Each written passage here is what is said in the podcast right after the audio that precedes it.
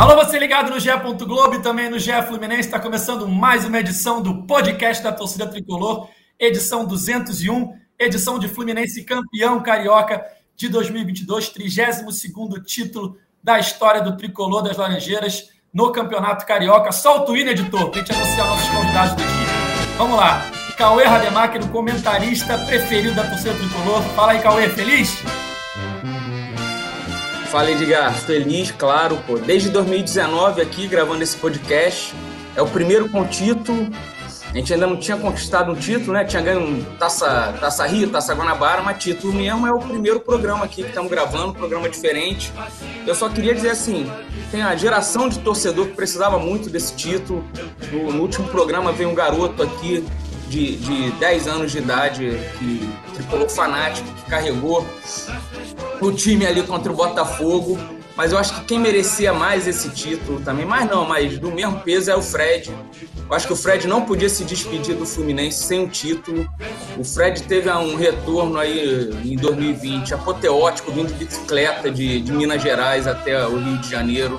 Eu fui crítico aqui muitas vezes da forma como o Fred vinha jogando, a forma técnica, que, que eu acho que o Fred não podia mais ser titular do Fluminense, mas, cara, é muito legal, muito maneiro o Fred ser campeão pelo Fluminense, está encerrando sua carreira agora, faltando pouco tempo, como campeão, levantando uma taça no Maracanã, sabe, vendo o Maracanã ensandecido no fim do Fla-Flu, gritando Fred vai te pegar, não foi por gol, mas foi porque ele não baixa a cabeça também. Tem muita gente criticando o Fred, o comportamento do Fred. Tem vídeo já que mostra que o Fred recebeu um chute ali, um chutinho por baixo do, do Everton Ribeiro. Então, o Fred é um representante da torcida, encarnou esse espírito e está ali levantando essa taça. Eu acho que é muito importante, é muito maneiro para a história do Fred dentro do Fluminense. Um dos maiores ídolos, sem dúvida, da história do clube. Ele está encerrando com essa taça. Eu acho que pô, fecha um, uma história lindíssima do, do Fred, do ídolo Fred com o Fluminense. Então, fiquei muito feliz mesmo de ver a alegria do Fred. O dia seguinte, no Instagram, ele bombando, com o vestiário, com a comemoração na churrascaria. Foi, foi muito maneiro. Então, parabéns ao Fred, parabéns ao Fluminense, que foi merecido. Vamos embora, vamos dar um pouquinho aqui a ordem das coisas, que eu quero anunciar o nosso convidado especial do dia. O cara que bomba nas redes sociais aí. Quero saber, Gugu Tricolor, tá vivo, meu filho? Fé Gugu, meu filho, tá doido? Meu filho, eu tô 10% vivo. 10% vivo. De 90% eu já tô com o Nelson Rodrigues em outro plano espiritual. Você não tá entendendo? Eu só choro desde sábado, durante, depois, domingo, churrasco de comemoração. Alguém fala algo, Gugu, que é de sabe, é choradeira, eu já quero abraçar alguém, eu já quero conversar sobre algum título do passado, da década de 80, eu já quero relembrar um outro título, e não para, meu filho, eu não sei mal o que, eu faço na minha vida, eu sei que, ó, pela misericórdia, sobrenaturalidade foi o que aconteceu no Maracanã sábado. As pessoas não entendem isso, o, o torcedor, a gente até entende, né? As pessoas, elas vão muito do palpável, né? No que ah, aconteceu por isso, pelo aquilo, mas não tem jeito. O Fluminense Futebol Clube, ele tem um algo a mais, meu querido. Isso não é fanatismo da minha parte. Né? Acontece, simplesmente acontece. Ou você que está me ouvindo aí, ou você que está me vendo, porque eles estão me vendo também, estão me vendo? Estão vendo. Estão vendo? Tá vendo? Você imaginava que o Abel ia entrar desse jeito, meu querido? Tu não imaginava, não, filho. Aconteceu do jeito que aconteceu, porque era uma final. E o Fluminense entrou para ser campeão. O Flamengo não. O Flamengo entrou para disputar o clássico, com esquema tático e tudo, e não adianta. A gente que está na arquibancada desde 89, para ser campeão, tem que ter o algo a mais. Tem que ter o emocional em dia. O torcedor que está na arquibancada, ele tem que entender que ele faz parte do título. E ali na hora, a torcida tem que segurar o clube. De, no momento de dificuldade, ou no momento que o time está bem, tem que ter o peso da torcida. É por isso que o Fluminense é o que é. Porque se não fosse o, o, o a torcida, olha a quantidade de times que tem por aí. Eu vou colocar o Volta Redonda aqui com todo respeito que eu tive da minha cidade. Não, não, jamais vai conseguir disputar uma final de uma maneira né, parecido com o Fluminense disputou, porque não tem peso de torcida, não tem a energia, não tem aquele algo a mais. E é isso que o Fluminense foi no sábado. Ó, épico, Um sábado histórico para o torcedor do Fluminense. O orgulho demais, tanto do time em campo como da torcida na arquibancada. É isso aí. Quando o Gugu entrou na sala, eu falei, Gugu, seu áudio tá meio ruim. Mas não, é a voz dele que tá assim. Foi embora. A voz já foi embora. Não tem voz mais. Depois o editor dá um ganho aí no áudio do Gugu. Vamos lá, continuando. Gabriel Amaral, a voz da torcida tricolor. Aquela pergunta de sempre, meu amigo. Tudo bem? Pô, quantas vezes eu ouvi essa pergunta aqui, meu amigo? Tá tudo bem? Tinha que falar, não. E, pô, o América Mineiro joga muito, Edgar. Nossa, a qualidade do América Mineiro é inacreditável. Não, você tem que ver o Bragantino atacando, Edgar. Nossa, nossa, não tá muito bem, não. Mas hoje, assim, eu vou até corrigir a pergunta, então. Tá tudo bem? Não, tá tudo perfeito. Nesse caso, uma das primeiras vezes acho que eu vou responder isso daqui de que tá tudo perfeito nesse momento. É, título, né? O Cauê lembrou disso. É de, do, do, podcast, né? Desde 2019, eu tenho o Raiz Tricolor desde março de 2018. O primeiro, o primeiro vídeo que tem do Raiz Tricolor, né? Meu canal lá no YouTube, ele é uma análise de um Fla-Flu e que a gente, com empate, eliminou o Flamengo da Taça Rio de 2018, um gol de Gum de cabeça.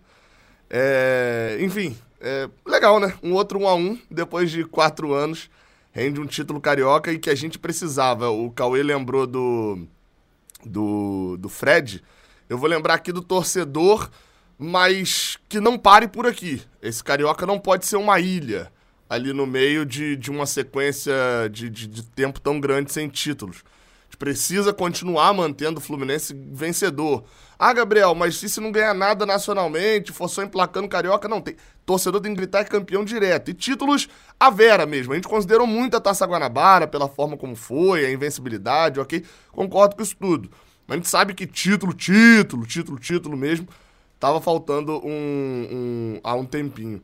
Então, o Fluminense precisa ganhar. O Fluminense precisa é, é, é prolongar essa sequência de títulos aí por mais tempo e, enfim, ao longo da temporada a gente ainda tem uma, algumas outras oportunidades. Oportunidades a gente já tinha, mas aí eu vou com o Gugu também.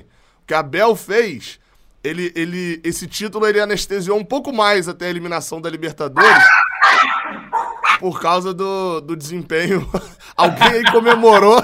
Porra! É a pretinha! Essa é a, é pretinha. a pretinha, pô! É a pretinha!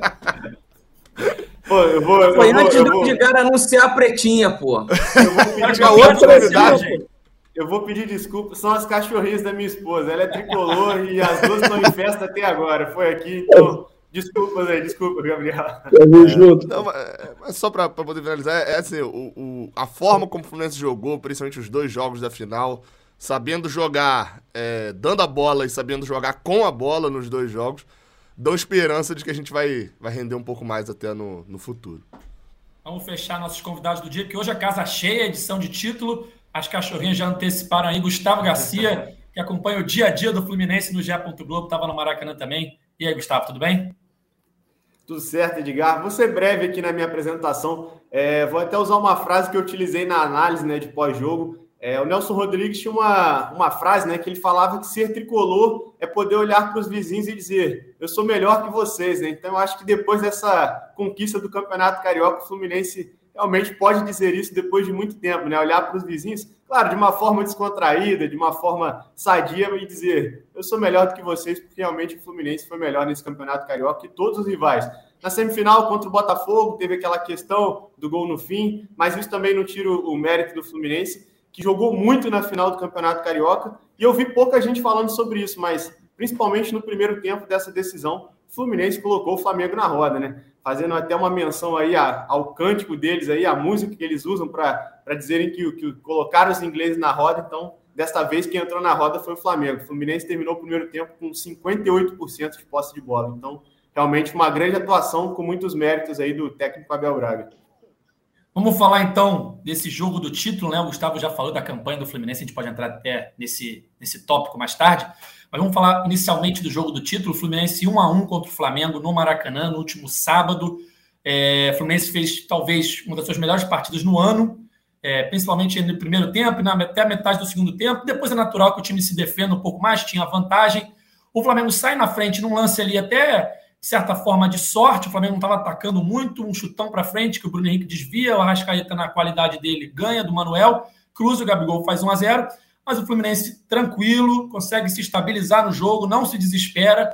Um é, toque de bola na esquerda ali, o Ganso acha o Arias, o Arias cruza, o Cano chuta, a bola desvia, 1 a 1 Fluminense. E aí depois foi só administrar o resultado, o Cano ainda perdeu um pênalti no segundo tempo. Fluminense campeão carioca pela 32ª vez na sua história. Cauê, o que, você viu desse jogo? O que, que você achou da atuação do Fluminense? Um time que teve vantagem em dois jogos na temporada contra o Olímpia e contra o Botafogo, não soube utilizar suas vantagens, né? quase foi eliminado pelo Botafogo, foi eliminado pelo Olímpia, mas contra o Flamengo é, tirou lições desse, desses jogos e soube jogar do jeito que deveria jogar e ganhou o Campeonato Carioca. Cara, foi, eu encerrei a participação depois do aqui do nosso programa aqui depois do 2 a 0. Eu não falei que esse seria o jogo mais importante da história do Fluminense. Eu frustrei o Gabriel Amaral, que estava esperando eu falar isso. Mas eu falei o quê? Eu falei, o Fluminense tem que jogar. O Fluminense não pode ficar atrás se defendendo, que eu acho que é o que a maioria achou que ia acontecer, né? Pelas experiências recentes aí que você falou. O São Paulo fez isso e perdeu. É, pois é, 4 a 0 o, o Flamengo é um time, pô, tem. Você falou, o Flamengo não estava jogando nada. Aí achou um gol ali, uma casquinha do Bruno Henrique, o Arrascaeta dribla, rola, o, Gabri, o Gabigol entrou e fez o gol. O Fluminense, se ficasse atrás o tempo todo, ia dar sopa para azar, igual deu para o Olímpia. Cruzaram duas bolas na área, dois gols ali, praticamente de cabeça. Não foram de cabeça, mas foram parecidos.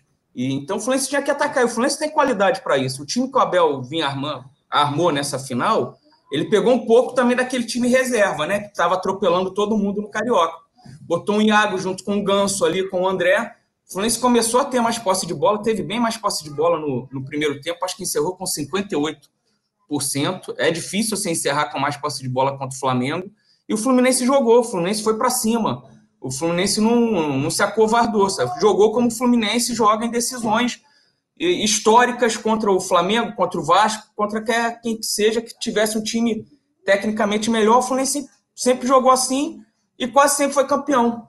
Então tinha que jogar desse jeito. Eu acho que o Fluminense assim, orgulhou sua torcida, não só pelo título, mas como a forma que jogou, porque contra o Botafogo, aquele gol do Cano aos 51, o torcedor pô, comemorou pra caramba, mas, mas saiu pé da vida do, do estádio, sabe? Pela forma que o Fluminense atuou contra um time bem inferior. Enquanto o Flamengo agora o Fluminense se impôs, jogou como Fluminense e, e foi merecidamente campeão. Assim, só um detalhe, só não dá mais, cara, pro Cano bater pênalti. Quantos pênaltis decisivos o Cano perdeu no, no Vasco?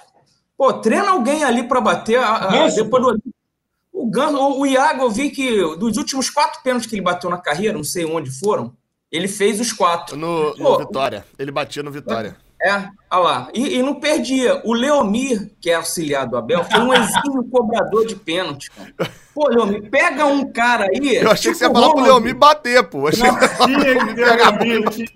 Tinha que ter o Leomir. Tinha que ter Pega a bola. Em 95, o Ronald batia pênalti naquele bem. time. Tinha Renato Gaúcho e batia bem, cara. Bem. Pô. Batia Pô, será bem. que o Cris Silva não sabe bater um pênalti? Posso falar uma coisa pra você?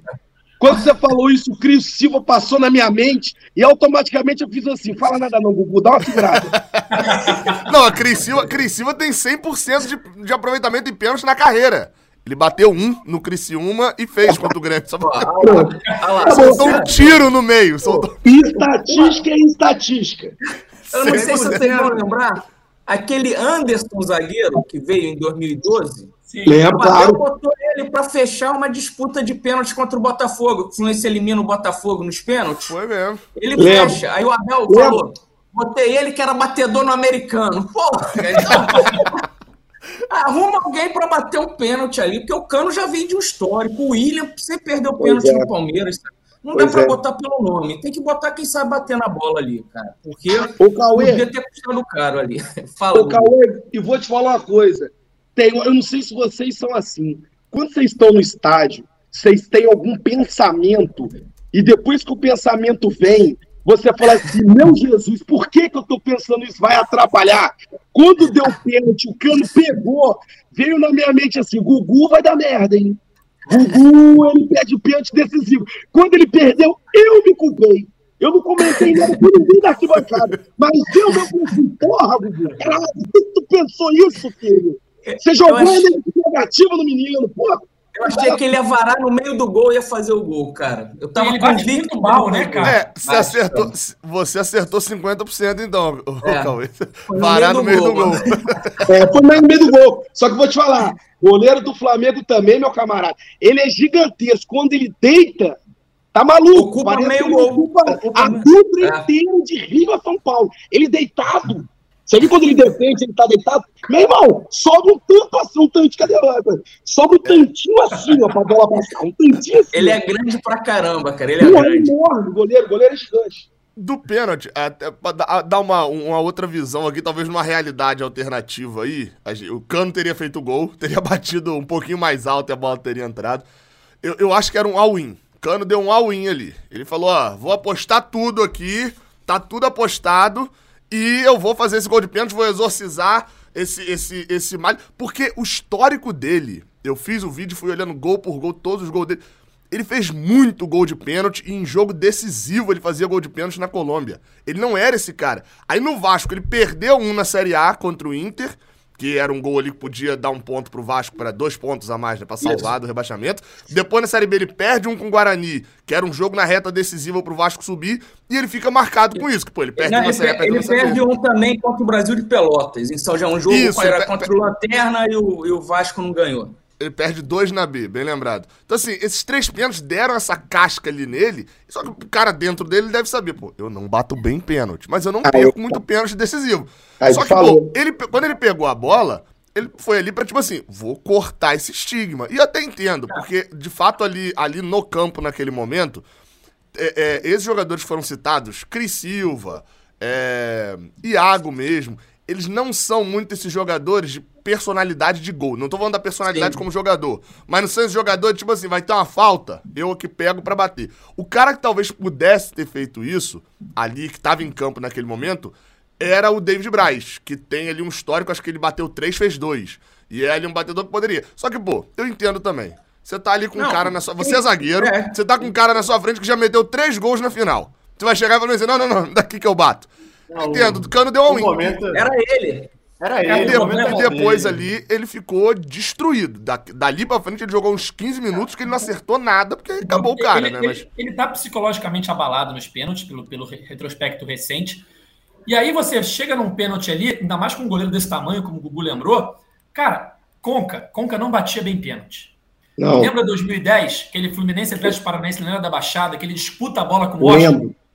Ele dá uma bicuda no meio. No meio. Ele bateu vários, assim. Ele bateu vários. Falar, você lembra, no Barradão. Você lembra Fluminense Goiás?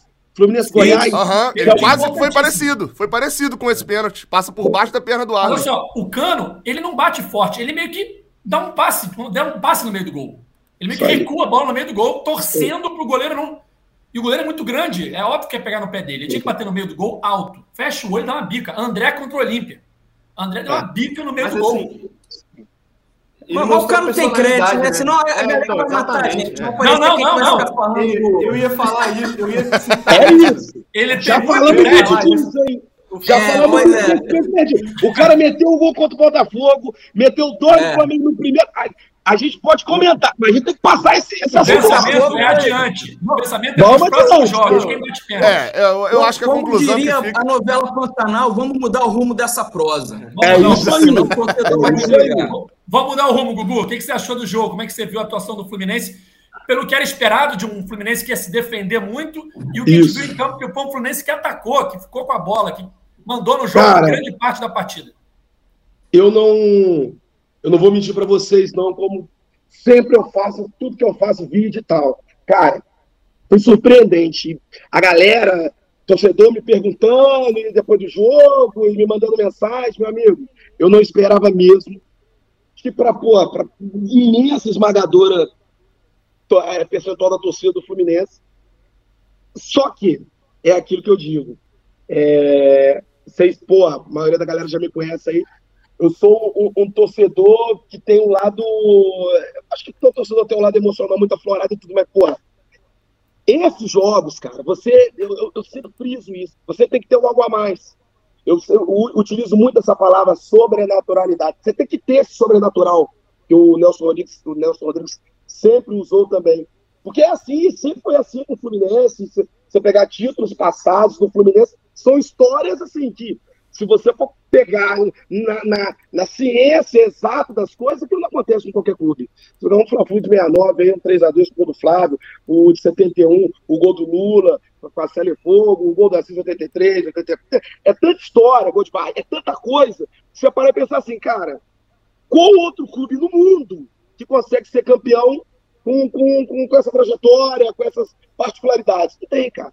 E, afinal, o, o Gabriel, que gosta bastante de estatística, ele pode me confirmar. O Fluminense é um, é um, é um clube que tem pouquíssimos vices, se você comparar com outros clubes gigantes Série A. Porque, sim, ao contrário do que nosso maior rival fala, que deixou chegar e já era, que a gente sabe que, se não me engano, acho que o clube no Brasil que tem mais vice é o Cruzeiro. E o segundo clube que tem mais vice, eu tenho que confirmar essa informação, o é o Flamengo. O segundo Gugu, é o Flamengo. Então, assim, no Campeonato Carioca. do vice, ele é vice. Então, meu irmão, não tem essa história de deixar de chegou. É maluco, né? Isso é papo de, de doideira. Entendeu? Então, assim, e no Campeonato Carioca, Gugu, Oi? no Campeonato Carioca, abri aqui a estatística. O Flamengo é o que tem mais vices. É o que tem mais títulos, mas é o que tem mais vices. Tem 34 vices. O Fluminense tem 25, o Vasco tem 26 e o Botafogo tem 21. Até pegando pro, pro Brasileirão, o Fluminense nunca foi vice do Brasileirão, por exemplo. É, você vê, né? Nacionalmente, só tem o da Copa do Brasil, só os dois. Olha o que, que você acabou de falar aí. Você falou que o Vasco teve 26 vices e o Fluminense 25? Isso. Você vê. E o Fluminense está na competição desde o primeiro ano, 1906. O Vasco entrou em 1923, né? Primeiro, primeiro campeonato disputado pelo Vasco da Gama em Série A foi 1923. Aquilo que eles adoram argumentar. Ah, mas a gente entrou em 1923 e vocês estão desde 1906. Mas proporcionalmente, se pegar todos os títulos que o Vasco tem, 20, é, 24, e você pegar a proporção dos anos que ele disputou, ele vai continuar tendo menos títulos que o Fluminense. Então, não, tem discussão quanto a isso. Isso é matemática. Isso é, não, não adianta. Então, assim, é que eu falo. O Fluminense, na hora da decisão, ele tem esse, esse algo a mais. E é uma coisa que me orgulha muito dizer que a torcida, ela entende. A torcida, ela entende. Quando, por exemplo, o, o Cano ele perde o pênalti, a torcida dá aquele. Ah", e dali um pouquinho a torcida volta de novo. E isso segura a equipe dentro do campo. O emocional da, da do time dentro de campo. E isso vai contagiando torcedor por torcedor, torcedor por torcedor. Não, já foi o pênalti, vamos lá e vamos ser campeão. O torcedor entende. Isso é importante demais. Mas falando do jogo, cara, é assim, é, me surpreendeu demais, evidentemente, positivamente, me surpreendeu muito. E a postura do Fluminense, né? O início e o Fla-Flu, cara, meu pai fala isso, né? Meu pai vai no Maracanã desde 51, meu pai tá com 75 anos. Eu vou com ele desde 89. Ele sempre me levou e agora quem leva ele sou eu, né? E, e ele sempre dá um panorama antes do jogo e tal. Ele fala, Fla-Flu, ele se começa é, vencendo é, nos primeiros minutos, com a atitude, com o ímpeto, assim como foi em 95. O atropelamento no primeiro tempo, em 95, com o gol do Renato, o gol do Leonardo, era para ter sido 3-4 no primeiro tempo. O problema com o Joel Santana, né, que adora também os volantes, adora também defender, ele veio para trás e é o tipo de jogo, o fla não permite essa retranca, que era o meu medo, que era, acho que era o medo de todo torcedor do Fluminense. O Fluminense Foi. E ali, o Gugu, ali em 95, o, o Joel veio para trás e o Flamengo não fazia nada, até que o Branco, que estava no Flamengo, acerta uma bomba no travessão Ali mudou a chave, né? O medo é sempre virar a chave ali durante o jogo em alguma situação. É sempre virar. E assim, o que, que acontece? Nesse jogo, lembro bem, jogo, antigamente o jogo era às 5 horas da tarde. Eu me lembro, eu me lembro se bobear, tô falando, sim, do fundo do meu coração, se bobear, a gente conversar aqui, de repente eu vou lembrar mais do Fla-Flu de 95 do que o Fla-Flu de 2022 que foi sábado. Eu falo, sério, porque foi uma coisa assim. Porque não deu tempo de criar, criar toda a memória ainda, né? Isso vai criando à medida que você vai relembrando mais, vai contando a história para os outros do, do título, tem esse detalhe também, né? É, é, é Gabriel, é...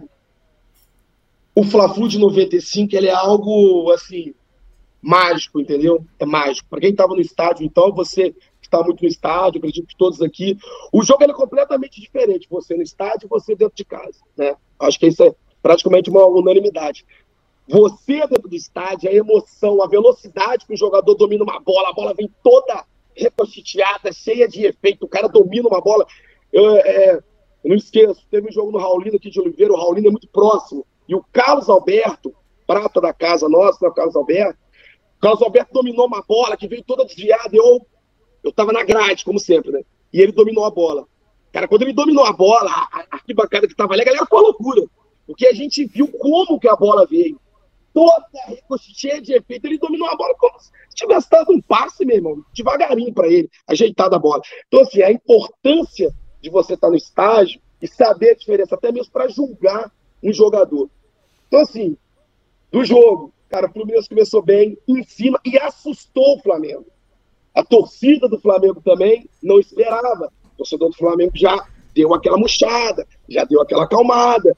E assim, Fla-Flu, meu camarada, assim como o Cauê citou, uma bola no travessão, igual foi a do Branco no início do segundo tempo, mudou, meu filho, muda tudo, incendeia, o outro time dá uma, dá uma apatia, a torcida sente e aí já era, meu camarada.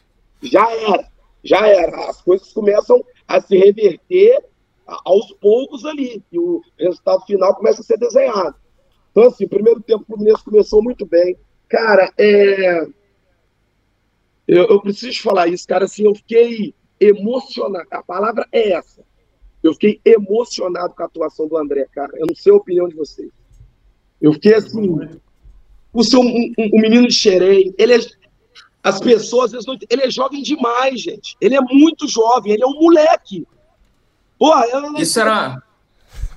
Não, é a coisa que eu queria falar, né? O Gugu, te chamei de André.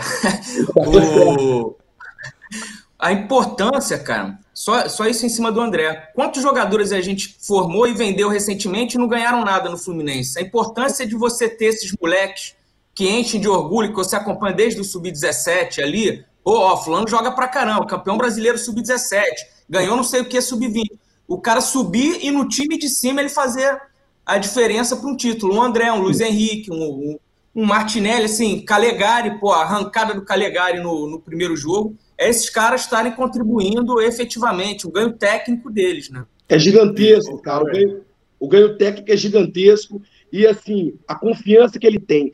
E o que o torcedor tem que entender? Essa molecada de Xerém, eu cansei de sair com meu pai daqui para ver o Roger jogar, o Roger do Sport TV, o Roger Flores. Carlos Alberto, eles entendem que é o Fla-Flu há muito tempo, desde a base. Porque eles eu... jogam Fla-Flu direto, né? É, é, eu, eu até lembro de um vídeo, acho que do... Ba... É, era, sei lá, Bastidores do Bahia, alguma coisa assim.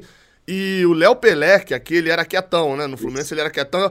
O Léo Pelé chamando, era um Bahia e Vitória e batendo assim, falando: Você já jogou não sei o que, você. Eu já joguei mais de 100 Fla-Flus. É e não sei o que, chamando isso. Aí eu é parei pensando, falei, cara, não, ele deve ter jogado uns 5, mas na base o cara joga muito Joga. Você não lembra? E, você lembra o Léo Pelé em 2017, a final da Guanabara, o 3x3, o Fluminense campeão nos pênaltis, com, com o Marcos Júnior fazendo gol? O Léo Pelé fez um partidaço, meu camarada. Porque aí... o cara entende até melhor do que um gringo ali que tá chegando e que não, não, não, É porque o Cano, no caso, ele vem, ele vem aqui já de, de, de do Vasco, então ele já tá acostumado também com rivalidade ali regional. Isso aí. Mas, mas isso é, é, um fato. Teve um eu... ponto aí só. Ah, não, pode falar então, Gustavo. Não, eu ia dizer só do, do André, só para complementar. Eu até falei isso na live, cara. É vendo do estágio também eu acho que ele incorporou muito o espírito do Felipe Melo na partida, cara. Com a é. ausência do Felipe Melo, ele chamou uma responsabilidade, Boa. porque além de correr, se entregar e fora habilidade, ele cobrou muito a arbitragem, cara. Ele tava indo pra cima toda hora da arbitragem. A cena dele rindo então, assim, pro, é, pro árbitro é, é muito espetacular. É então, eu acho que ele, ele, incorporou muito isso, essa ausência do Felipe Melo. E fala-se muito, né, que de um possível sucessor, o André aí do é. Felipe Melo, quando o Felipe Melo parar então acho que ele incorporou muito isso. Ele foi um leão em campo, cara. Ele foi um partidaço. Assim. A comemoração de gol dele, que viralizou, né? O gol do Cano, ele comemorou no gol com a camisa, né? Ele mostrando a camisa para a torcida do Flamengo, batendo no peito, todo mundo xingando, mostrando o dedo para ele, ele, ó, encarando. Pô, na comemoração, cara.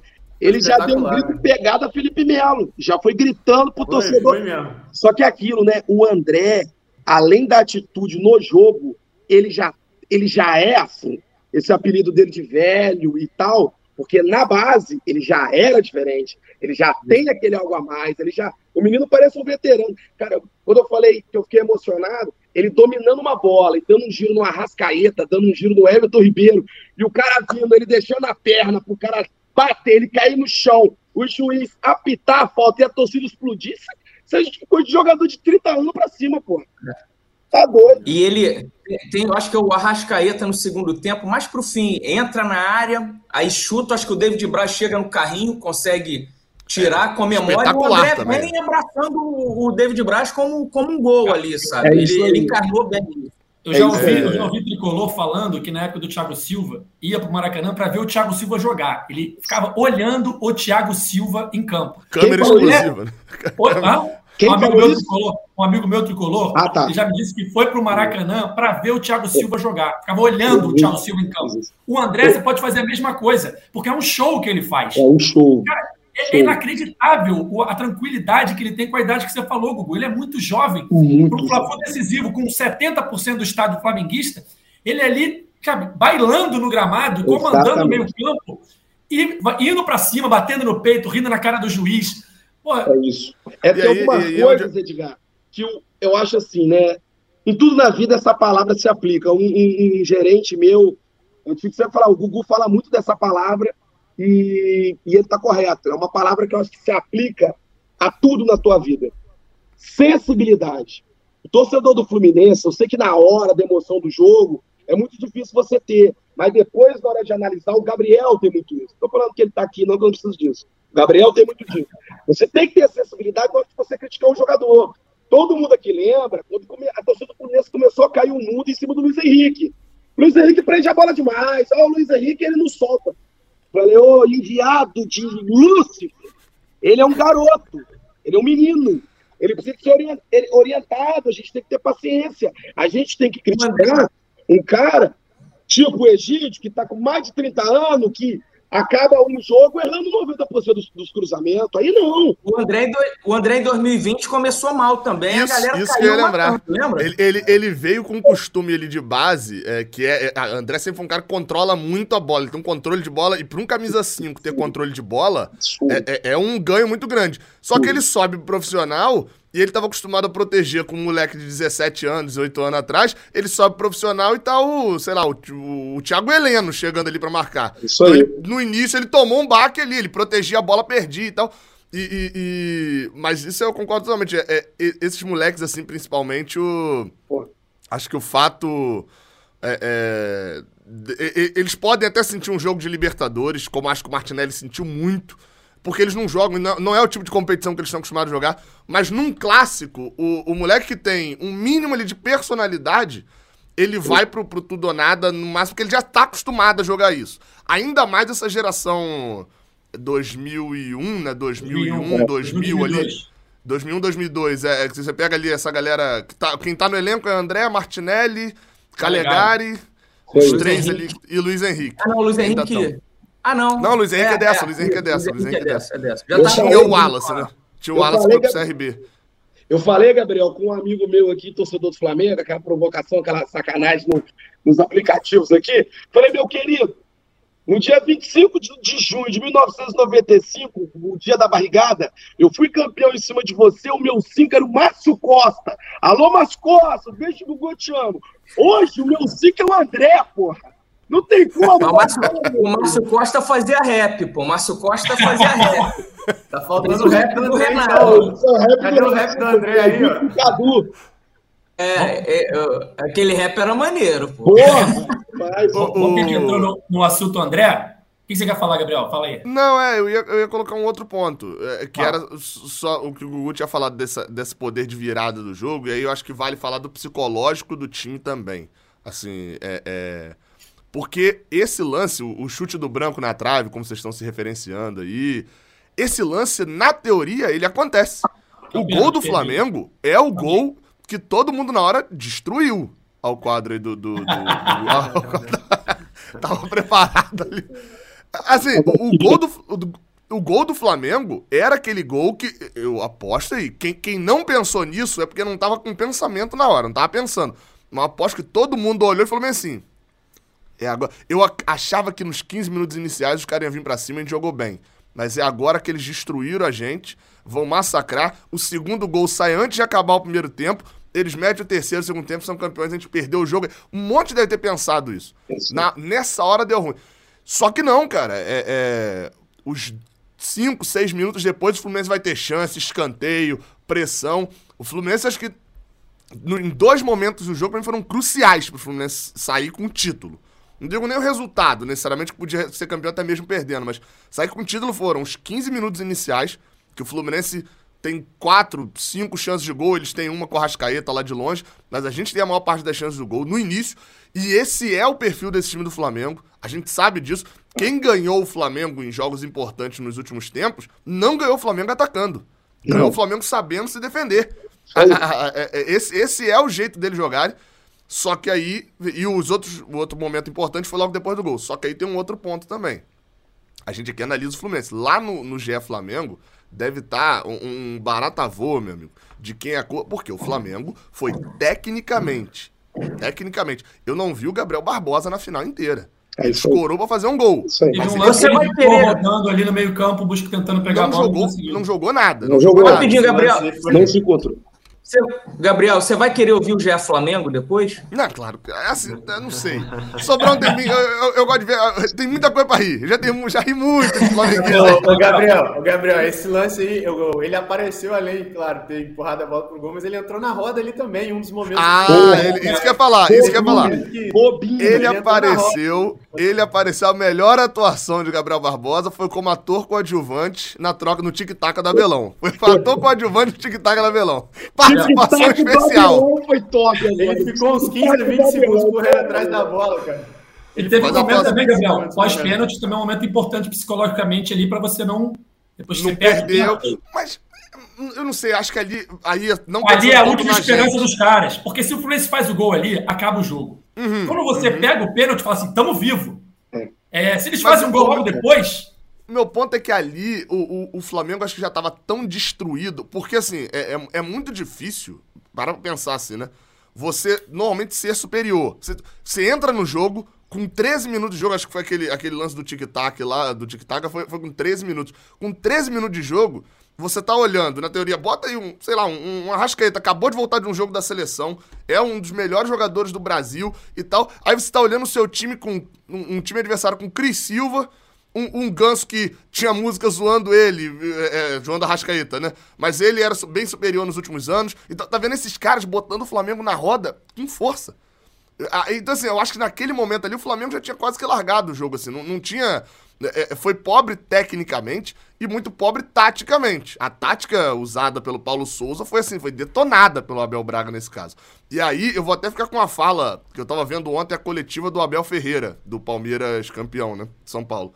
E o Abel Ferreira falou um negócio muito importante. Ele falou: o, o problema é a falta de equilíbrio nas análises aqui no Brasil.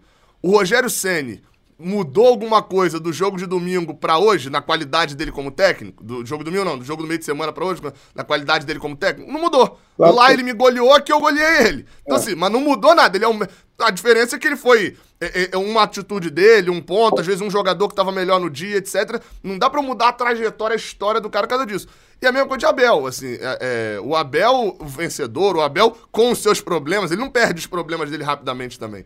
Mas quando você pega ali o, o, o, o jogo de, de, de um domingo pro outro, o Abel não se tornou mais inteligente, ou não se tornou menos burro, né, pra pegar o grito da torcida no domingo passado. O Abel, de um domingo pro outro. Um domingo ele tava com o Botafogo. Ele tava com as convicções dele ainda. Vou escalar com as minhas convicções. E tava insistindo no erro. E ele se liberou para tentar acertar. Poderia ter dado errado. Claro que poderia ter dado errado. Poderia ter dado muito errado o Fluminense ter tomado duas goleadas na final. Mas Abel se liberou, parou de insistir no erro e foi para uma tática que me dá mais esperança ao longo da temporada. Eu queria entrar no assunto que a gente falou do André, é, a gente fala sobre um dos destaques da campanha, né? Queria entrar em outros destaques da campanha para a gente levantar aí.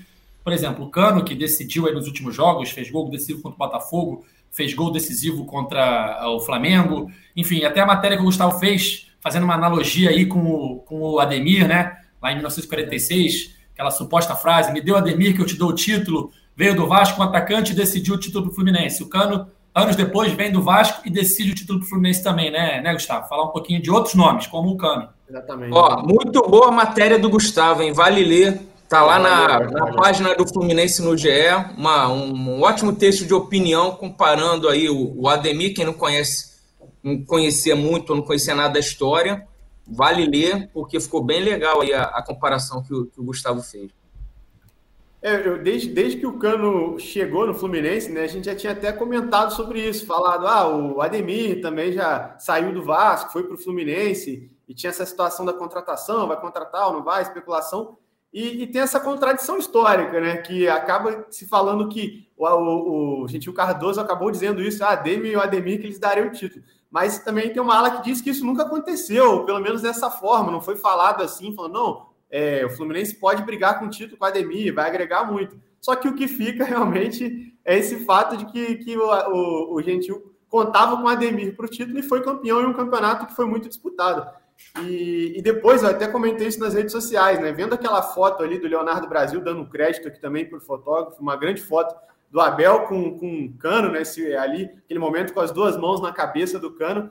É, veio isso na cabeça, né? Veio esse estalo. Eu falei, pô, a, a, frase precisa ser reeditada, né? Não, o Abel em nenhum momento disse isso, a gente não tem nenhum conhecimento, mas é, se ele pudesse voltar no tempo para atualizar a história, certamente ele diria isso, né? Quando soube do, do Cano vindo para o Fluminense, é, dê-me o, o, Cano que lhes daria o campeonato. E não tem dúvidas que, que realmente o, o nome do campeonato foi o Cano.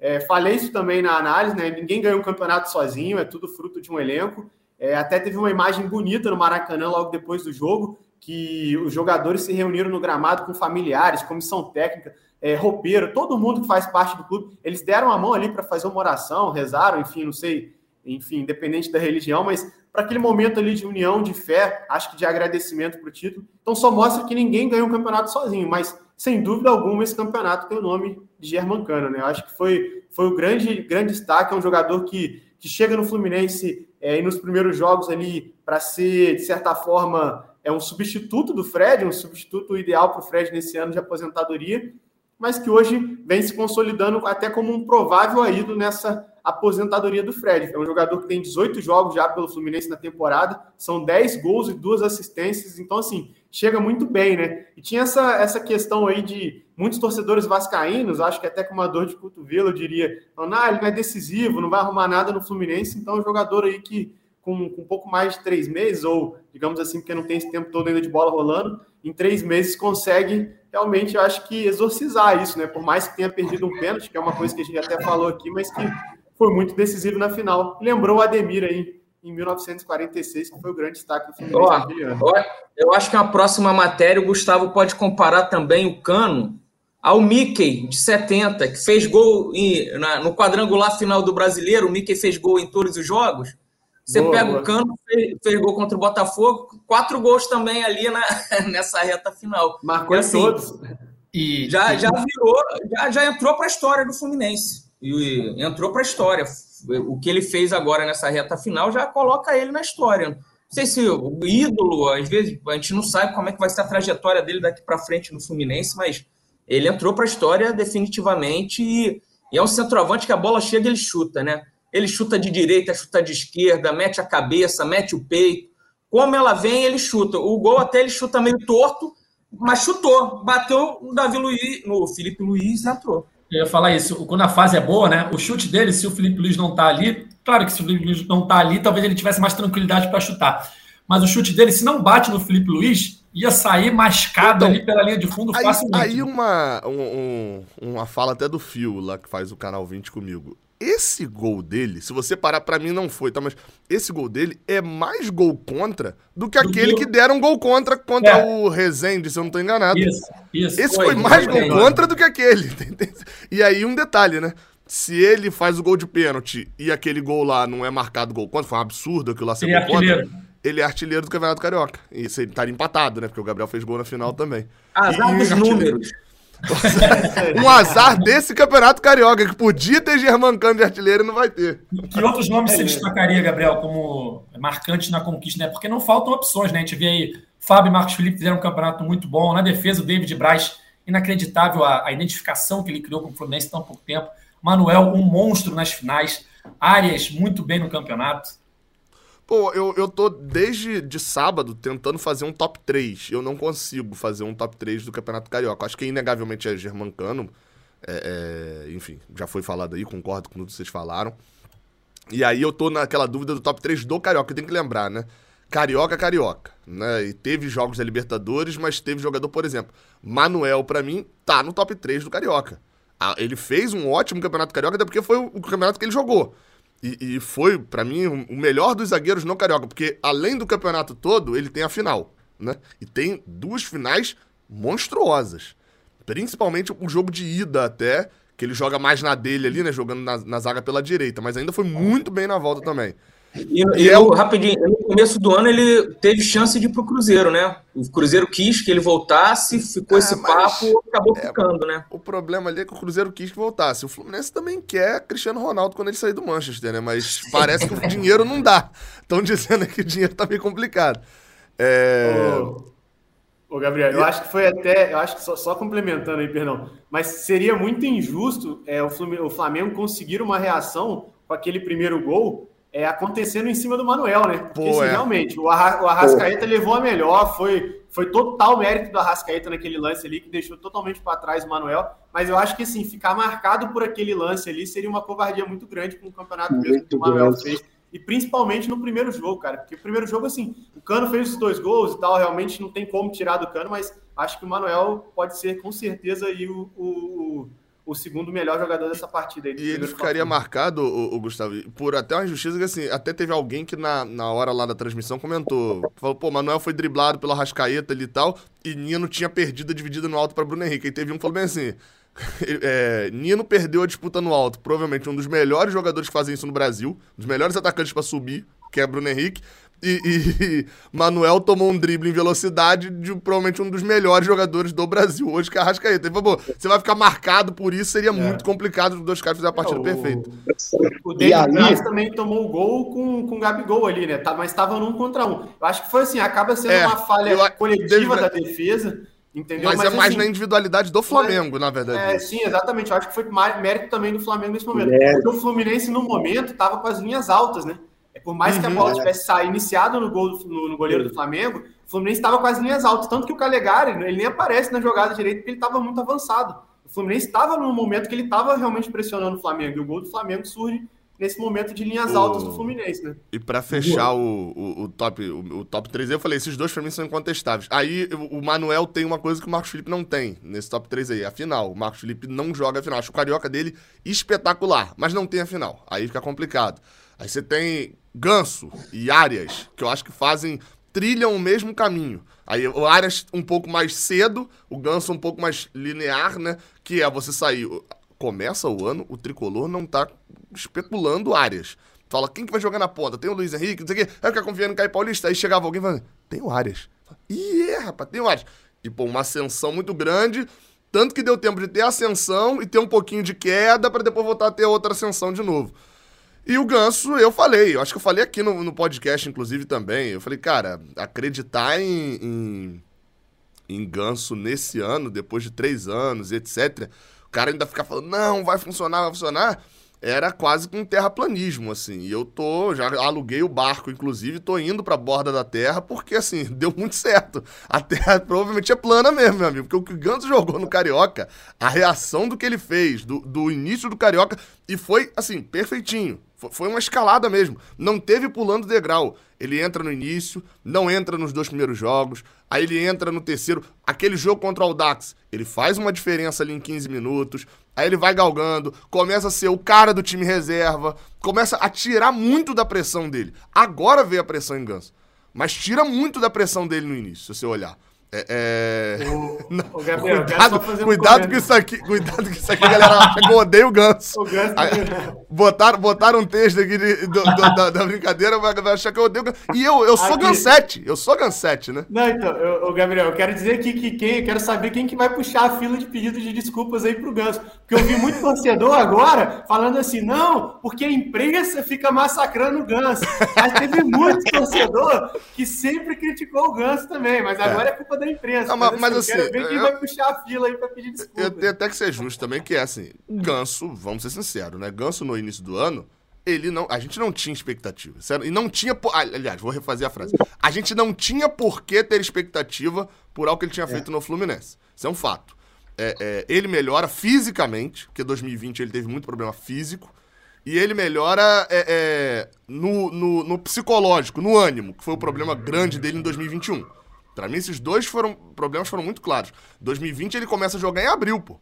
Ele começa a jogar em abril. Eu lembro no dia do meu aniversário, ele ia ser titular e ele tá, continua machucado é, é, é, Madureira.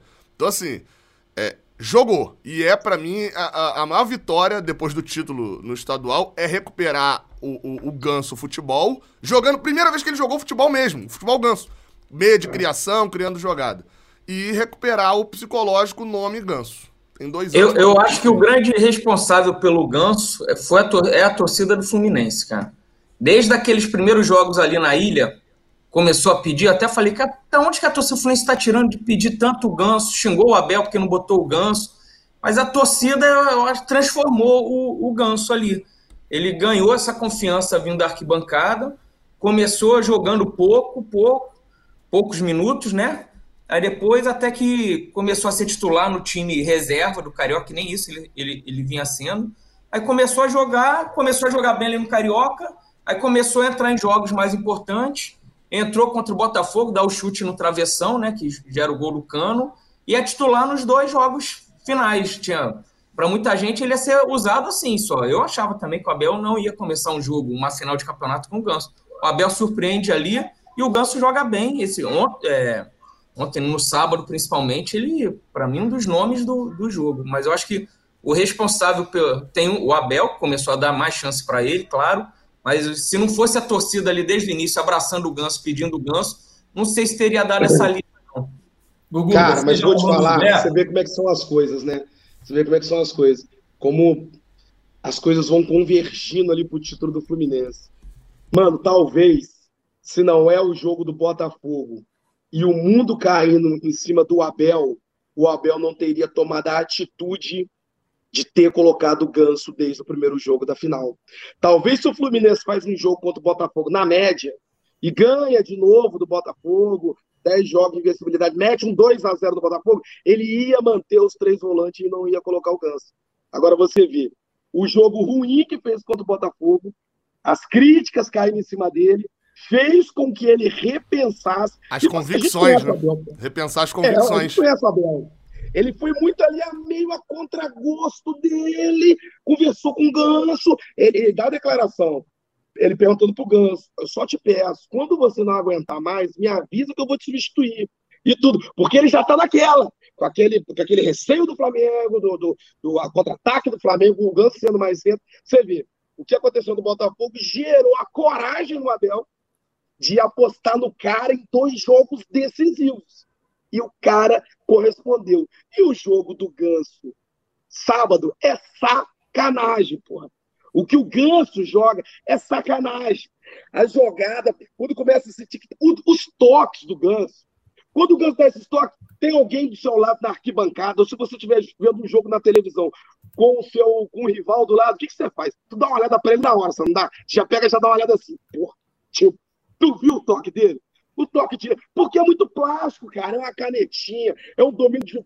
Tem um. Pô, o lance do gol, né? Do, quando ele, ele dá a bola pro Arias cruzar pro cano. Irmão, a bola vem, ele dá um, uma atacada de sinuca seu pau. É como diz meu pai, é no ponto futuro, mas é no ponto exato. O cara não precisa de ajeitar o corpo, ajeitar a bola é muito preciso, é, ele é, é, muito técnico, o Ganso. Eu acho que o ponto forte do Ganso é a forma que ele faz a bola, é, o, o jogo rodar, né? o time se mexer, são os toques curtos. E que ele sempre ele acha a solução para a situação. O cara, tipo, passe para o Ares. Ele pegou, girou o corpo e já, e já deu no é. Ares ali. Tem que ser eu, muito eu, inteligente, eu, tem que ser muito inteligente para dar passe curto. É, é, é, é, tem que ser muito inteligente é- para dar passe curto. Preciso, né, Gabriel? E preciso, você tem que ter uma precisão muito grande. Porque às vezes o cara te dá um. O Gas faz muito, com maestria isso. O cara dá um toque para ele muito forte. Cara, ele dá uma escorada. O, o lance do gol é uma bola assim, né? É uma bola que tá caindo e ele amortece a bola para poder fazer a jogada. É isso aí. É, é, muito, ele é muito preciso. Né? E o Ganso, na minha opinião, ele tem uma característica muito parecida com a do Fred. O time e o técnico precisa entendê-los para poder utilizar os dois da melhor forma. Você precisa de um, de um sistema defensivo de uma recomposição muito rápida para você utilizar o Ganso. Você não pode ter meias mais lentos com o Ganso, porque ele não vai conseguir, ele não tem poder de marcação. Perde uma bola ali, você toma um contra-ataque, oh. se você não tiver o André, fala, fala de gato. Não, não, pode continuar. Quando você encerrar, eu vou entrar aqui para. Beleza. Quando assim, você precisa desses volantes mais atentos, esses volantes com senso de marcação muito grande, já esperando isso tem que ser treinado, de repente uma perda de bola do, do Ganso. Um erro de passe, né? Ele, ele, ele, arrisca passe, né? Ele até recuperou ele duas bolas contra o Flamengo ali, que ele, que ele vai muito bem, mas você vê que para ele é. fazer isso, ele vai no esgotamento físico com é. 60 minutos de jogo. Edgar, antes de passar a bola aí, só fazer um comentário aqui, que eu acho que claro. também foi pouco analisado, mas vamos pegar esse time do Fluminense que, que foi campeão em cima do Flamengo. O Cano é o grande destaque, é o nome da conquista. Ele não estava no Fluminense no ano passado. O Cris Silva fez um bom primeiro tempo contra o Flamengo é, nesse segundo jogo, caiu um pouquinho no segundo tempo e tal, mas assim, não comprometeu. Mas também não estava no Fluminense no ano passado. O Fábio, que foi utilizado nas finais, porque também não estava no, no, ano passado, mas por uma escolha, porque o Marcos Felipe também vinha muito bem. Mas se você for pegar o restante do time, o Felipe Melo não jogou porque estava lesionado é o mesmo time que o Fluminense tinha no ano passado. Eram jogadores que o Fluminense tinha à disposição no ano passado. Então, é. assim, eu acho que a gente também precisa entrar nessa, nessa, nessa questão, é, não aqui passando pano para Abel Braga, falando que o Abel Braga é isso ou aquilo, mas assim, é. acho que pode tem os méritos também do professor nessa, nessa questão, porque os jogadores que, está, que foram campeões contra o Flamengo fazendo essas grandes atuações, eles já estavam no Fluminense no ano passado. É, desses daí, acho que decisivo, só o Cano mesmo, assim, que é muito diferencial cano, em relação ao que a gente tinha já da reta final de Fred ali do ano, né? Exatamente. Mas, Gustavo, Mas a, base, a base é uma base que já vinha com o time. Exatamente, é. Mas eu te pergunto, Gustavo, em cima do que você falou, por que, que você acha que o Fluminense perdeu o título do Flamengo no ano passado? Porque faltou coragem, pô. Também, concordo. Faltou coragem. Você joga Além... aquele 3x1, é coragem. É, olha a postura daqueles jogadores que são os mesmos jogadores, igual você citou aí. Olha a diferença de postura dos mesmos jogadores da final do ano passado para a final desse ano. O Fluminense, no, no, ano passado, primeiro tempo, só deu os caras. Foi 2 a 0 já foi pro vestiário 2x0. O Fluminense depois achou o, o segundo gol O segundo gol deles é o retrato disso. que Sai o primeiro gol, acho que é de pênalti. Rola a bola, tá vindo um contra-ataque. Kaique tá com a bola. E ele vai. Calegari passa. Kaique vai tentar fazer um drible, perde a bola, vem um contra-ataque. E o Marcos Felipe. Aí, aí o Marcos Felipe não foi o Marcos Felipe desse ano, né? Aí é aquela hora que dá, dá aquele baque. Isso. mas... Eu achei que você fosse falar arbitragem, mas. Não, momento ele não, mas aí a arbitragem desse. Falar. A arbitragem desse ano, tá vendo? Não, não, é, não dá para falar muita coisa. Cara, é, é, é, o que eu falo. Um jogo decisivo é atitude, meu camarada. É atitude. Você tem que ir para ser campeão. Ninguém é campeão por acaso, cara. Ninguém é campeão jogando mal. É só você vence jogos jogando mal, mas ser campeão jogando mal, esquece. Pode pegar qualquer campeão aí. Ah, Gugu Palmeiras. Pô, você jogou? Palmeiras moeu o São Paulo. Era como se estivesse jogando contra o Mirassol. É moer, é triturar, é não dar chance para nada. É assim que se joga. Não como jogou, como você bem citou, os mesmos jogadores do ano passado. Não tem atitude, porra, não tem cobrança do técnico, não tem o dedo do técnico. Eu tô doido para ver os bastidores também, para ver essa preleção aí, é, como é que esses camaradas entraram, meu irmão. Deve ter sido maneiro demais. Eu, quando estava preparando o roteiro aqui do podcast, eu confesso que eu tinha colocado uns temas aqui, off carioca, pensando já em sul-americano, em brasileiro e tal, reposição do Luiz Isso. Henrique, mas eu quero deixar esse, esse podcast só para o carioca. Já mudei de ideia. Vamos falar só do Campeonato Carioca, da final e tal, como a gente está fazendo aqui.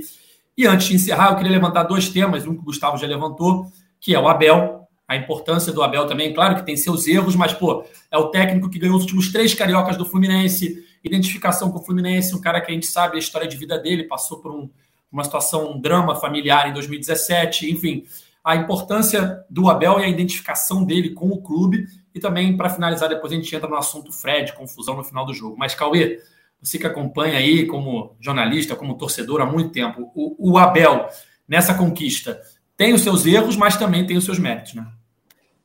Acho que o, o mérito maior do Abel é, foi essa, foi mudar o time, foi como, acho que foi o Gugu que falou agora, né? Se o Fluminense faz o jogo mais ou menos contra o Botafogo, passa na média ali, ganha um jogo de 1 a 0 ou de repente até empata, assim, sem, sem susto. Sem aqueles dois gols do final. Tira aqueles é. dois gols do final lá, né? Passa é, por 1 a 0 Era capaz de repetir o time ali. André e Martinelli no, no meio, William, Arias e Cano, e, e provavelmente o, o, hoje não estaríamos fazendo um. um... Só um detalhe: um, um, nome que a gente pouco fala, mas é o Iago.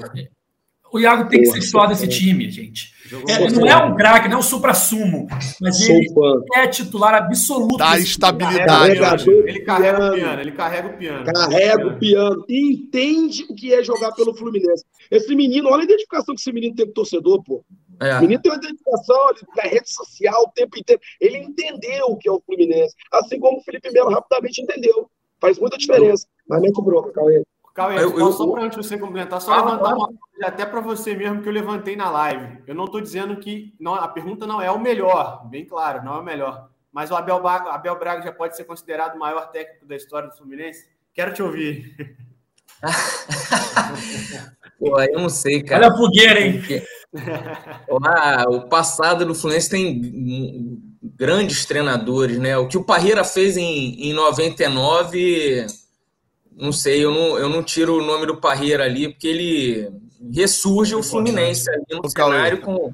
Fala. Tem, tem, uma, eu aprendi uma coisa que é, é você responde o, é, o que é perguntado. O Abel pode ser considerado? Pode. Ué, ele pode, não tô falando que ele é. Eu tô falando que ele pode ser considerado. Tá, ele tá na briga, pode ser considerado. Pode. Tem, tem, né? Tem o Parreira, mas o, o, acho que o Parreira, assim, pra mim, se eu fosse escolher um, eu escolheria o Parreira por. Foi campeão brasileiro em 84 e pelo que ele fez em 99. Mas a identificação do Abel, a quantidade de jogos, é o segundo treinador, né? Da, que, com mais jogos pelo, pelo Fluminense e tem muita gente que diz que o Abel é teimoso. O Abel é teimoso com, com muitas coisas. Todo treinador é teimoso com a convicção deles. O Renato escalava o Igor em todos os jogos da Libertadores, a torcida não queria o Igor. De... Todo treinador tem, tem suas teimosias. O Tele Santana tinha, todos tinham, e coisas que muitas vezes o, a, gente, a gente aqui na imprensa, o torcedor, não entende. Mas o Abel também sabe mexer quando não está dando certo. Ele fez isso agora para a final em 2005, era meu primeiro ano como setorista de um clube, eu cobria o Fluminense. E o Abel, assim, quem, quem lembrar, o Abel muda completamente aquele time que não vinha jogando nada, fez a Taça Guanabara horrorosa, quase foi eliminado da Copa do Brasil para o Campinense, ali na, na, primeira fase, foi salvo com o gol do Tuta no finzinho, no, no Maracanã. E o Abel muda, começa ali um, um três zagueiros, recua o Marcão para Líbero, aí bota o Juan na esquerda, o Juan era a terceira opção ali, Fluminense tinha contratado Lino e Leandro Eugênio para lateral Lembra, esquerda. Lino, na, puta que. Aí o Abel, pô. Meu Deus do céu, Fluminense. O Juan tava O Fluminense gosta de contratar lateral esquerda, né? Adora! Porra! Adora! E assim, e lateral que ninguém viu em lugar nenhum. É, é, ninguém viu. Tem que meter Google, Google atrás de Mas aí, aí, assim, o Abel muda, bota um Juninho que tinha vindo do Atlético Mineiro ali no meio-campo, enfim, acertou o time ali mais ou menos como ele parece ter acertado agora, sabe? A gente vê nessa sequência agora sul-americana, começo de brasileiro, mas esse time é um time muito mais consistente. Então, para mim, o grande mérito do Abel foi, foi essa mudança. Eu não achava que ele ia mudar. Eu acho que ele ia insistir naquilo que ele que ele vinha fazendo, e para mim um grande mérito ele mudar, assim como em 2005 ele mudou e, e levou para o título também. E, e, no final do jogo, também até para encerrar o nosso podcast, chegando na reta final aqui desse podcast especial do título Carioca de 2022, aquela confusão ali envolvendo o Fred, e muito se falou depois que o Fred está entrando nos jogos só para arrumar aqui zumba, foi assim contra o Botafogo, foi assim contra o Flamengo. E aí vai passando o tempo, passando os dias, a gente vai vendo as imagens, e o Fred ele foi chutado pelo, pelo Everton Ribeiro, ele recebe um biquinho ali. Ah, foi forte, não foi? Era para isso tudo? Gente, final de campeonato, seu, contra o seu rival, os nervos à flor da você pele. Pô, você tá vai. E, e convenhamos, uma confusão ali, não era ruim pro Fluminense, ganhava tempo e tal. É, ele, queria isso, ele queria, ele queria e o Everton isso. Ribeiro deu. E o é Bruno isso. Henrique pescou. Aí o Everton Ribeiro dá um chute nele, aí o Fred vai para cima, o Everton Ribeiro finge que não fez nada, aí começa aquele empurra-empurra, o Bruno Henrique cai na pilha, é expulso com o Fred, aí vai sair do campo, é. saca um copo no Fred, enfim. Queria que vocês analisassem é. aí. Gugu, teu coração tricolor. Como é Não que tem, viu aquela não confusão tem essa, ali? meu amigo. Não tem essa. Vocês já viram aquele filme Troia? Aquele filme Troia? Tem o Brad Pitt lá, que é o Aquiles. Aquiles, isso. Aquiles. Frederico é pegada Aquiles, filho. Ele fala no filme o seguinte: não existe acordo entre homens e leões. Fred- É exatamente, Frederico é um leão, pô. É o Mufasa da porra toda. Então não tem essa de biquinho, de. Ah, meu irmão, eu queria o Frederico para ser é o síndico do meu condomínio, meu irmão, para ele tomar conta do meu apartamento. É um cara que ele se doa dentro de campo. Ele entra e em algum momento que ele tem uma perda técnica, ou técnica não, física, por conta da idade e tudo, ele vai compensar de alguma maneira, meu amigo. Ele vai compensar. E mais uma vez ele compensou. Isso é fla-flu, cara. Isso é uma.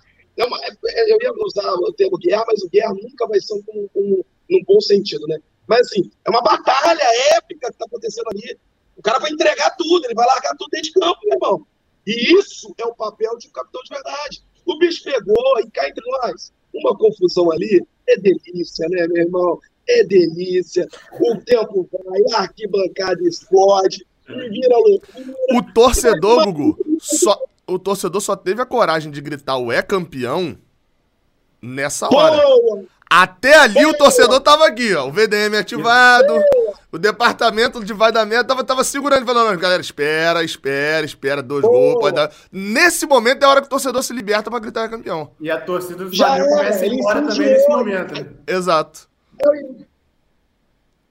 Ainda deu aquela briga ali no final. Ainda deu aquela briga ali com, com o Luiz Henrique, aí correram lá pro, pro banco de reservas. e não adianta. Aí a concentração dos caras já vai pra, pra, pra Loba, pra casa do cacete, o torcedor enlouquece aqui bancada. E ali o Gabriel lembrou perfeito. O grito de é campeão saiu e você vê as pessoas assim, a pressão já voltando pro 12 por 8, né? voltando pro 12 por 8, tipo, é nós agora e já era. Vamos ser campeões. Foi lindo. Foi lindo demais. Ali o o estádio explode no Fred, vai te pegar, né? E, e logo depois não é campeão, que ali é- relaxa, né? De vez ali. Tava, tava nos acréscimos, não dava para saber quanto tempo faltava, porque o jogo tinha começado, tinha parado, você não sabia mais quanto tempo faltava, não tinha mais no placar, né? No placar o tempo vai só até 45, mas ali é que relaxa de vez e a torcida começa a É. extravasar. E, e sobre o Fred, torcida, o nosso editor aqui, o Rafa Barros, está tá lembrando que o Fluminense Botafogo, que foi um jogo muito ruim do Fluminense, né? Momento que o Abel chama o Fred para o Fred entrar, a torcida explode ali também, né? E surpreendente, pra Fred mim, surpreendente. É, surpreendente também. E, mas mostra ali a relação, né? O, o carinho, e era um jogo ali que o Fluminense não jogava nada, vai entrar o Fred, o mesmo Fred, longe de ser o, o que foi dentro de campo ali tecnicamente, é o Fred que a torcida ama e espera alguma coisa. Então, o Fred entrou, o Fluminense fez o gol, tomou um gol, fez o gol do Cano e ali, mas arrumou a confusão no fim, foi expulso, ficou fora do primeiro jogo da final e entrou somar. o Tá Fred fora da estreia.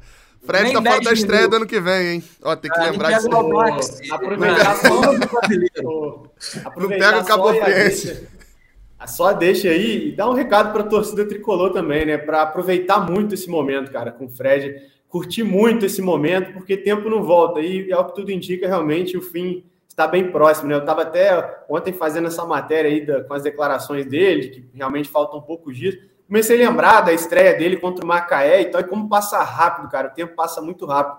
Então, assim, é um recado mesmo para a torcida tricolor, curte muito esse momento, grita o nome do Fred, festeja. Ah, vai entrar no segundo tempo, cinco minutos finais, faz festa, independente do placar, porque é o Fred, cara. E assim, realmente, depois que acaba, não tem jeito, né? Então, curte agora, aproveita. Sim, claro, a torcida vai poder curtir muito ainda depois, tirando fotos, festejando, gritando o nome, mas assim, com ele em campo, não vai ser nunca assim. Então, aproveite muito esse momento, torcida tricolor, porque realmente, ao que tudo indica, o fim, o fim do Frederico com a camisa do Fluminense está chegando, tá acabando. É isso, galera. Vamos chegando ao fim dessa edição especial do podcast É Fluminense, edição de campeão, edição Fluminense 32 vezes campeão do Campeonato Carioca, edição 201. Queria agradecer muito a participação aqui dos nossos é, debatedores do dia, Cauê Rademacher, Gustavo Garcia, Gabriel Amaral e Gugu Tricolor. Valeu, galera. Até a próxima. Valeu, Valeu Edgar, Gabriel, Gustavo, Gugu. Ó, quarta-feira, Oriente Petroleiro. O torcedor sabe. Se jogar mal, a galera vai acabar vaiando. Então é o jogo mais importante da história do Fluminense.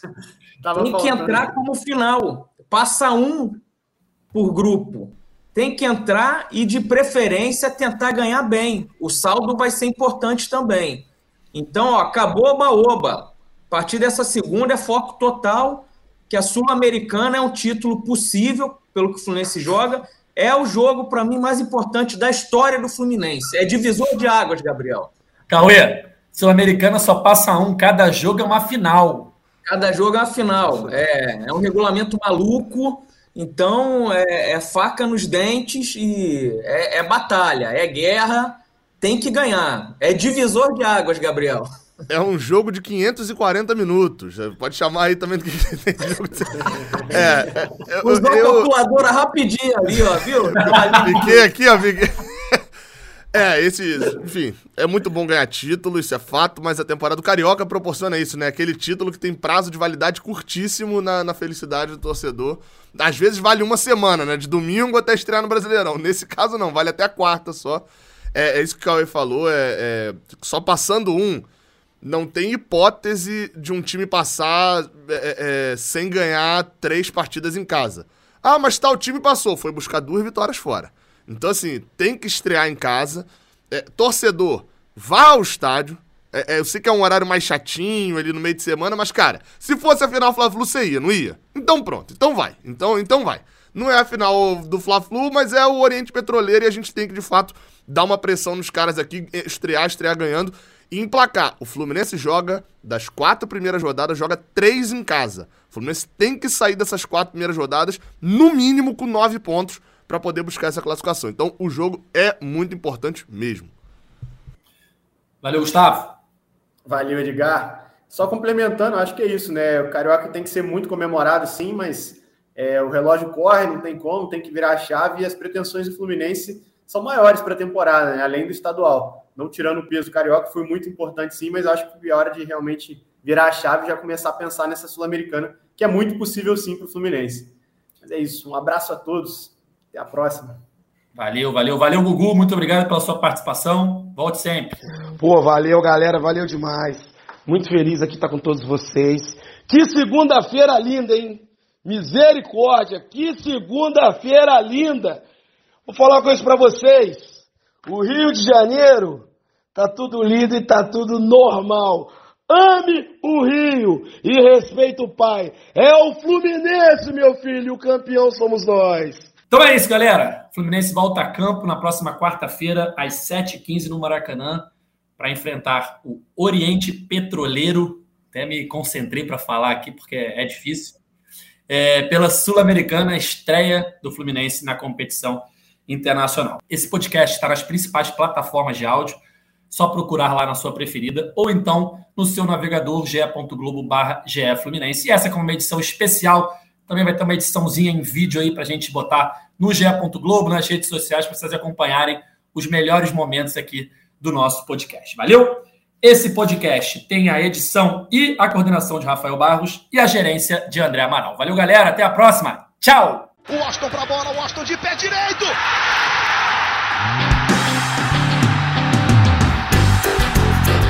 é o GE Fluminense.